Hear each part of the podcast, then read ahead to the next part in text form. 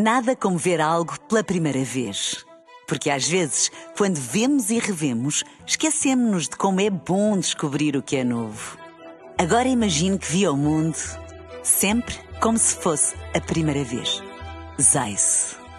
Veja como se fosse a primeira vez. Na rádio, no digital, em podcast. Música para sentir, informação para decidir.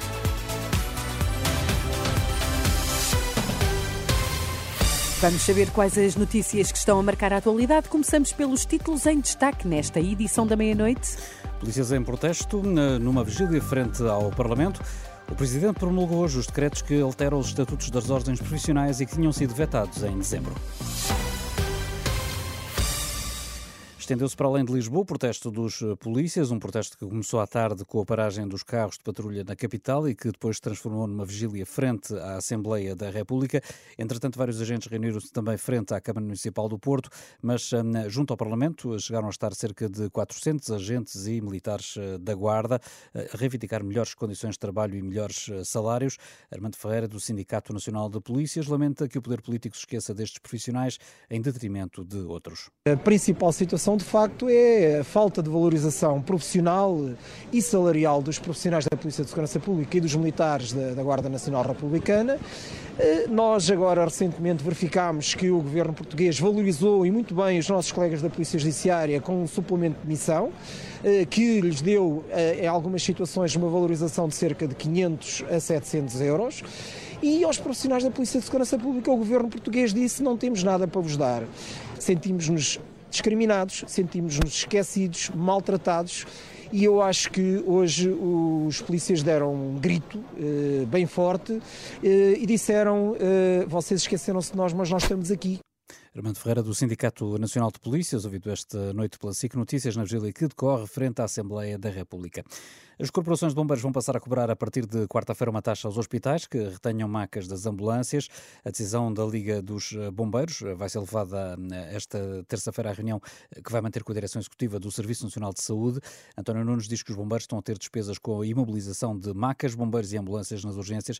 Não quer que recaiam sobre os bombeiros os problemas com que os hospitais se debatem. Não podemos estar nós a subsidiar o mau funcionamento dos hospitais, eh, perante uma situação que se está a agravar. E isso está-nos a prejudicar, está-nos a causar três problemas. Um problema de gestão de pessoal, um problema de gestão de, de meios, de viaturas e um, um relacionamento que está a agudizar-se com as comunidades.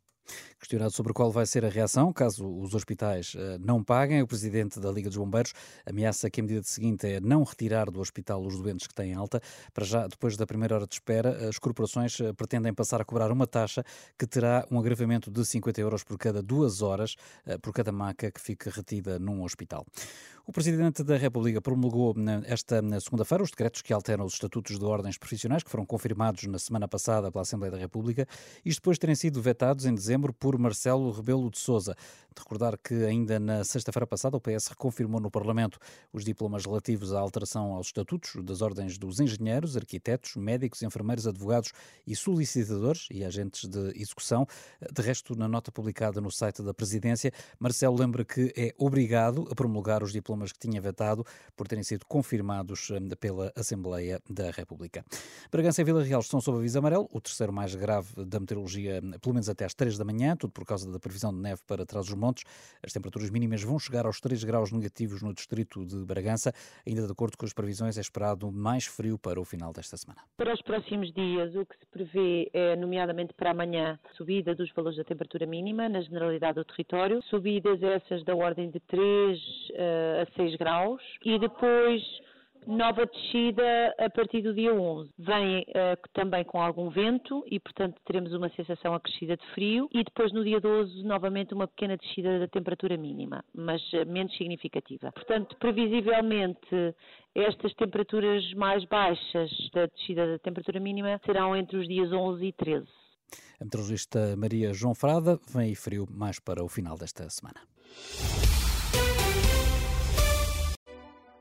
Nada como ver algo pela primeira vez. Porque às vezes, quando vemos e revemos, esquecemos-nos de como é bom descobrir o que é novo. Agora imagine que viu o mundo sempre como se fosse a primeira vez. Zais. Veja como se fosse a primeira vez.